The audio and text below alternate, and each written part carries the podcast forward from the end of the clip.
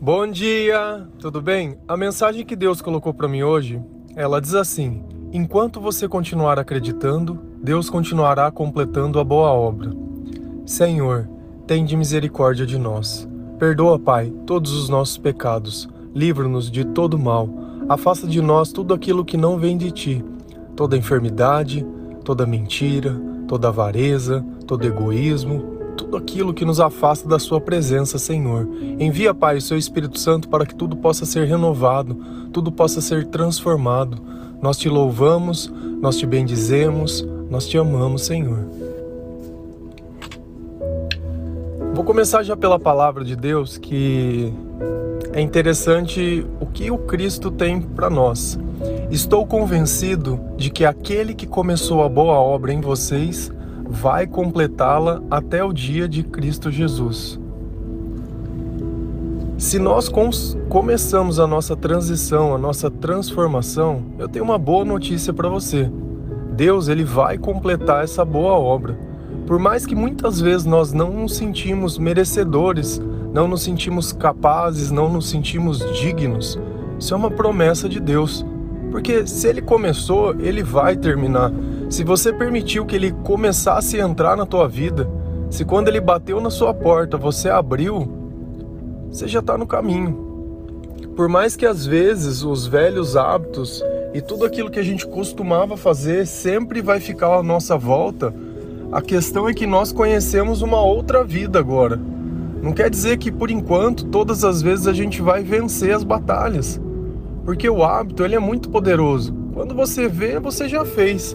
Mas a questão é que a gente está substituindo esse velho hábito por um novo hábito, um hábito que não nos faz mal, um hábito que ajuda a gente a continuar no caminho que nós escolhemos, um hábito que nós não somos mais escravos. E isso é muito bom. Isso é uma esperança viva. E nós acreditamos que Jesus ele vai continuar em nós agindo e atuando através do seu Espírito Santo. Eu não sei qual é o seu problema, eu não sei qual é o seu vício, qual é a sua luta, eu não sei qual é aquilo que te domina, aquilo que te faz perder o controle. Mas eu sei que você já identificou qual é o problema, já identificou qual a razão desse comportamento. Então, no dia de hoje, em relação ao seu passado, você está muito melhor, porque hoje você já consegue dar nome para os seus demônios. E a questão toda não é de como está a sua vida hoje, mas a questão é como a sua vida pode estar. Se você conhece os teus inimigos, não é mais fácil evitá-los? Se você sabe que algo pode te fazer cair, dá a volta. Quando a gente é a parte mais fraca, a gente não confronta, a gente desvia. E talvez seja isso que a gente tem que começar a fazer, a não dar motivo para que a gente caia. Criar novos hábitos dentro da nossa vida substituir no lugar dos velhos. Uma coisa que nós precisamos aprender também é que o tempo ele não é um fardo. Esse sentimento de estar envelhecendo, ah, eu já estou velho, como se a tua vida tivesse acabado. Isso daí não é sábio pensar assim. Quanto mais a gente está perto de Deus, o nosso sentimento ele é atemporal. Para a gente, nós somos seres capacitados a viver uma eternidade. Então o tempo para a gente ele não existe. Nós não vamos olhar a nossa vida pelo tempo que a gente viveu, mas nós temos que medir a adoração que a gente fez. Esse se sentir velho, ou se sentir novo, ou se sentir cansado, ele não vem de Deus, ele é nosso. Por quê? Porque nós comparamos a nossa vida com a vida de outras pessoas. Pessoas essas muitas vezes que nem têm intimidade com Deus nem nada. Você simplesmente usa o parâmetro do que? Da beleza? Ruga todo mundo vai ter um quilinho a mais, uma coisinha ali, outra aqui, todo mundo vai ter. O que a gente não pode é se acomodar. Você sempre pode cuidar mais de você, isso não tem problema nenhum. Só que vai chegar um tempo que o tempo ele vai vencer todo o tratamento e tudo aquilo. Só que o que, que as pessoas têm que observar em você? Não é a sua aparência, mas o seu coração. Esse tem que estar tá evidente. Você não pode olhar a tua vida como se ela já tivesse acabado. Muito pelo contrário, em Deus nós temos uma oportunidade de viver todos os dias. Tem tantas pessoas lutando para recobrar sua saúde, para tentar voltar a ser, seja pela doença que nós acabamos de passar, seja por um câncer, seja por diversas doenças que existem. E muitas vezes nós estamos sadios e achando que a nossa vida ela não vale nada. Quantas pessoas não dariam tudo para ter a nossa vida? E ainda que ela não tivesse exatamente do jeito que a gente quer, é possível a gente trabalhar. É possível. Eu já vi tantas pessoas, é, sei lá, começaram a cuidar de si, perdendo peso e fazendo outras coisas, mas transformações assim enormes, enormes. Só que a gente não pode desistir. E mais uma coisa que é muito importante, não paute a sua vida baseado no elogio de outras pessoas. Ah, não, porque o outro tem que me elogiar, senão eu não me sinto bonita. Cara, se sentir, olha, olha, vamos pegar a palavra.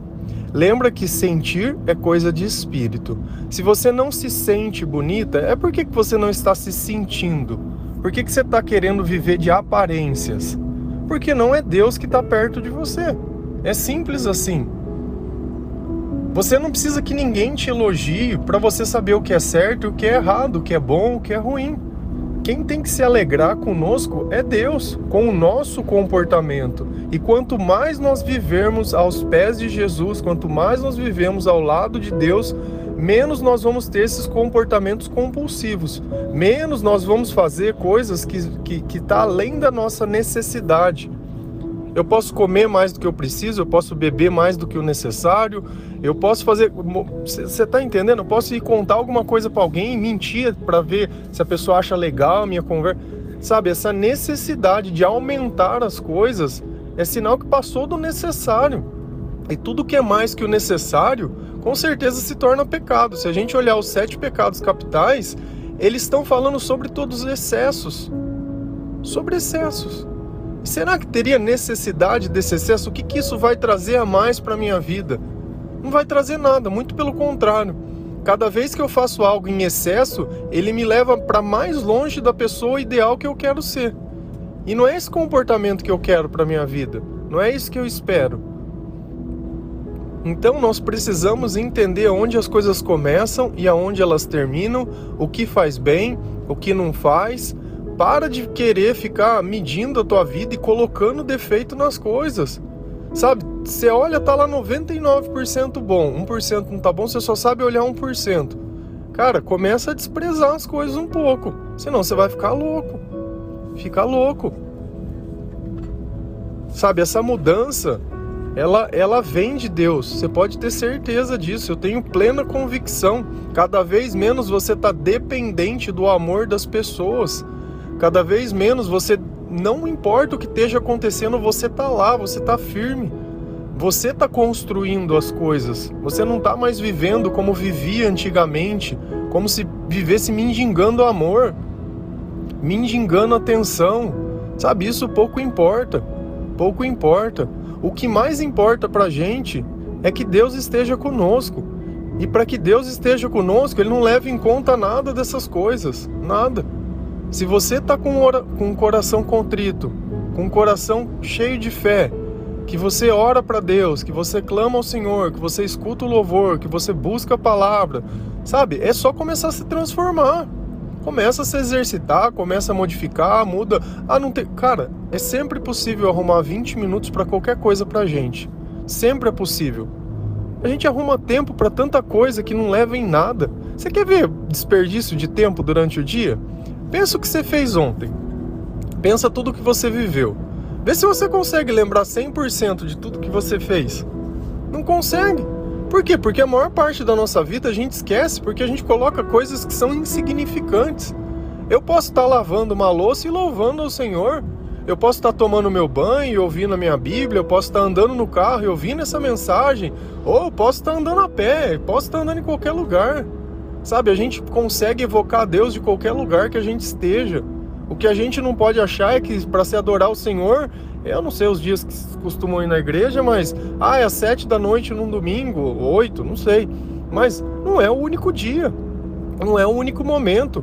Pega dentro da tua rotina e começa a colocar Deus dentro dos lugares. Se você quer continuar a boa obra, permita que Deus trabalhe na sua vida.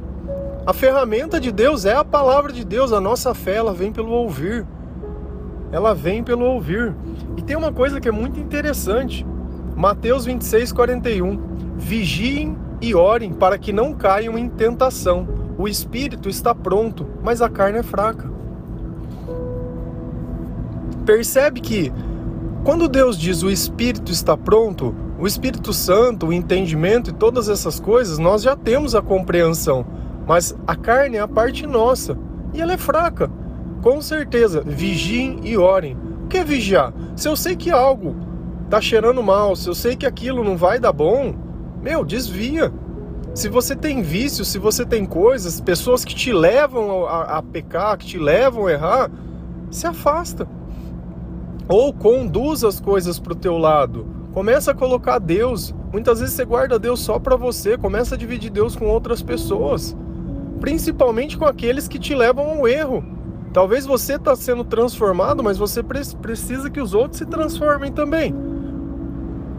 Só que vai chegar um ponto que você vai notar que essas pessoas elas estão atuando na tua vida não por Deus, mas pelo mal. Por quê? Porque elas não acreditam na tua mudança. Deus ele acredita. Deus ele acredita. E esse sentimento de não se sentir digno, eu vou te fazer uma pergunta: quem é digno? Quem é merecedor de qualquer coisa? Qual de nós, pelo amor de Deus, qual de nós é merecedor por pelo quê? Ninguém é merecedor. Ninguém. E é pela misericórdia, é isso que a gente precisa entender. Se Deus ele tem atuado na tua vida é porque é pela misericórdia. Vou dar um exemplo para vocês, não sei se vocês já pararam para pensar.